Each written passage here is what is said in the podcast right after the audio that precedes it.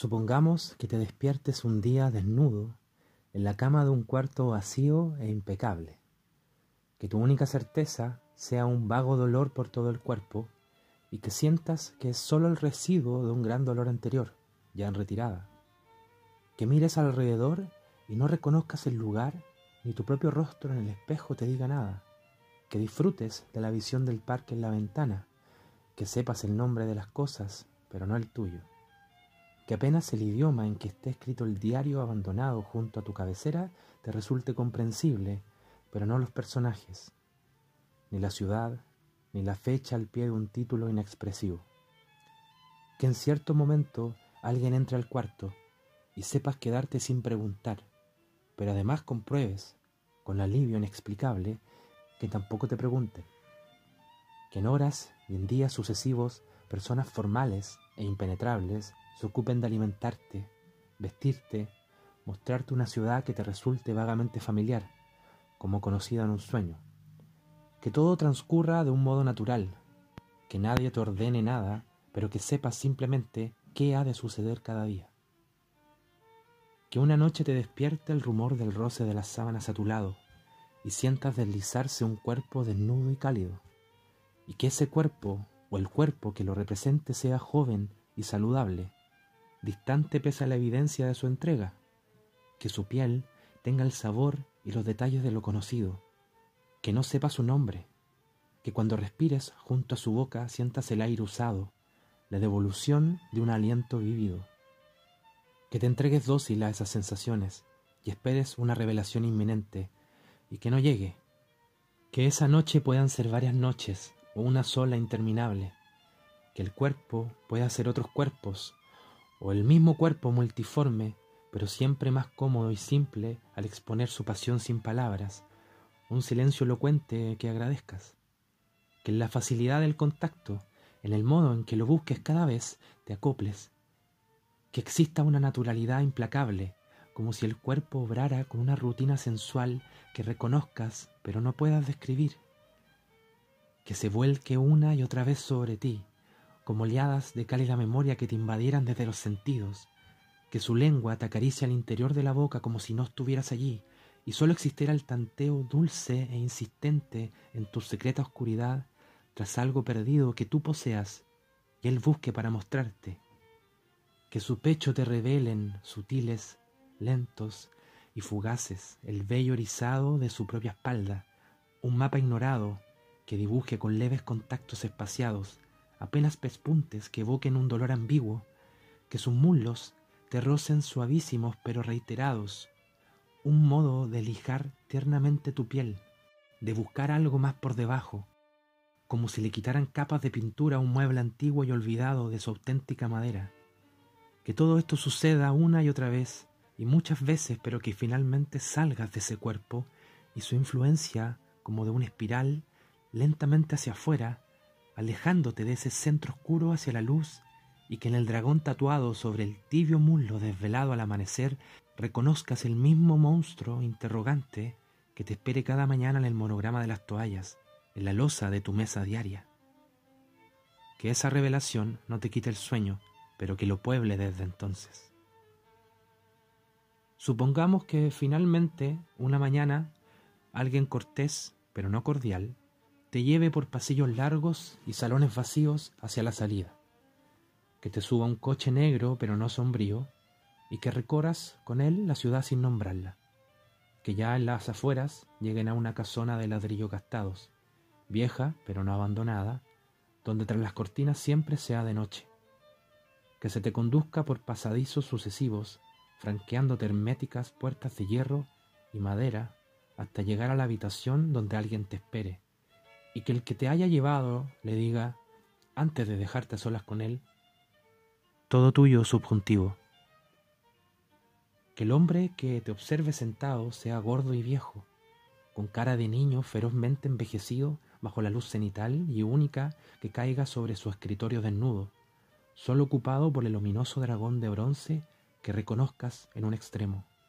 Que sin decir una palabra, meta una mano laxa en el interior de la chaqueta que cuando esperes que extraiga un arma o alguna forma de amenaza, solo te extienda un sobre, que lo abras y descubras en el interior una fotografía en la que dos hombres, ante lo que has de suponer un repertino flash, antepongan las infructuosas palmas de las manos y se aterroricen. Que te resulten desconocidos y lo manifiestes, y que el llamado subjuntivo no se muestre extraño, sino que te diga, precisa, pero casi casualmente, ¿acaso te convenga averiguar quiénes hayan sido estos dos? ¿Dónde? ¿Cuándo? ¿Y por qué hayan estado ahí donde estuvieran en el momento de la foto? Que al decirlo te señale con un dedo corto y blando el rectángulo en blanco y negro, una ampliación evidente, y que finalmente agregue, hagamos de cuenta que para averiguarlo disponga de dos semanas de plazo y que puedas utilizar todos los recursos que encuentres en este edificio, puestos a tu disposición. Una especie de test, acaso preguntes. Supongamos que sí, se te conceda. Supongamos que no pueda ni deba negarme, te atreves a parodiar. Y supongamos que cuando llegues al final, todo esto haya acabado. ¿Acaso concluya él? Luego se levante, te dé una fría mano tatuada de dragones y te deje solo. Puede ser que una vez más no preguntes nada, que aceptes la tarea con el alivio inexplicable de alguien que se sospechase culpable aunque no supiera de qué. Y puede ser que durante los siguientes días te empeñes en cumplir tu misión y que no te resulte tan difícil, pues en ese extraño edificio todo y todos no hagan otra cosa que complacerte. Que tu tiempo se divida desde entonces en largas jornadas diurnas de investigación y noches saturadas de fantasmas sin nombre. Que el día y la penumbra se alimenten ciegamente de una misma sustancia inacible. Que durante la vigilia y el trabajo evoques al retirado cuerpo del dragón. Luego el dragón aislado sobre la piel, como una rúbrica al final de un documento desconocido, pero que cuando vuelva a la oscuridad te lleve al lecho, junto al cuerpo, a las obsesiones avivadas por los trabajos del día. Que en dos semanas, con sorprendente facilidad y utilizando medios que te resulten oscuramente familiares, archivos gráficos completos, dosieres personales imágenes de acceso privado, todos los recursos propios de una organización secreta, llegues a descubrir la identidad de los extraños, que luego identifiques el lugar, esa sala cinematográfica, ese teatro semi abandonado en el que hayan sido asesinados, pues de eso se trate, y finalmente averigües la fecha exacta, no muy lejana, del crimen. Que llegues a reunir incluso todos los datos sobre el asesino, no su identidad, sí sus peripecias, huida, captura y desaparición, y que te atrevas a pedir una reunión con subjuntivo para mostrarle tus logros.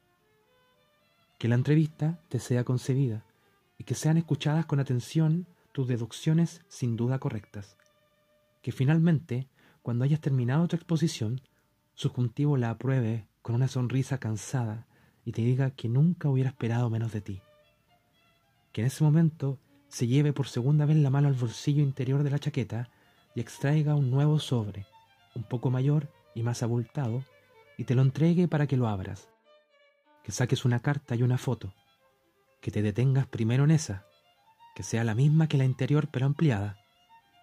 que se pueda ver ahora el signo del dragón tatuado en las palmas de las manos tendidas hacia adelante de los desgraciados, y que con mayor campo ahora se te revele la presencia de alguien en primer plano, de espaldas, pero reconocible, sobre todo para ti, disparándole a los dos aterrorizados. Supongamos que el que dispare la foto seas tú, que te asombres, que pidas o des explicaciones pero que subjuntivo no se inmute ni parezca oírte, y solo te indique que leas la carta. Supongamos que la leas, que sea este mismo texto, que acaso en un relámpago de precaria lucidez se te revele ahora el sentido de la tarea encomendada, de esas amables visitas nocturnas, exploradoras sutiles no de tu cuerpo, sino de tu memoria. Supongamos que cuando levantes la mirada te encuentres con la mía, y que yo mismo, subjuntivo, te diga, Supongamos que hayas matado a dos de los míos y que no lo recuerdes, que ni siquiera sepas quiénes sean los míos o los tuyos y que eso no importe ya, que en el duro trámite de tu captura hayas perdido accidentalmente la memoria e identidad, pero no aptitud y raciocinio, que no hayamos querido matarte en la ignorancia, esa forma sutil y tramposa de la inocencia, para que no lo creyeras injusto y te autocomplacieras en el dolor, te otorgaras alguna razón mentirosa. Supongamos que te hayamos incitado por todos los accesos de la piel y de la mente para develarte tu oscuro secreto, que te desordenáramos los sentidos en el amor o su simulacro, que te entregáramos las claves para que tu inteligencia convocara la memoria. Supongamos que hayamos creído que para que el castigo fuera tal debieras sentir culpa y no solo miedo en este momento. Supongamos, finalmente, que yo solo haya querido que cuando saque este revólver dispare y te mate, acaso no sepas quién muera, pero sí entiendas por qué.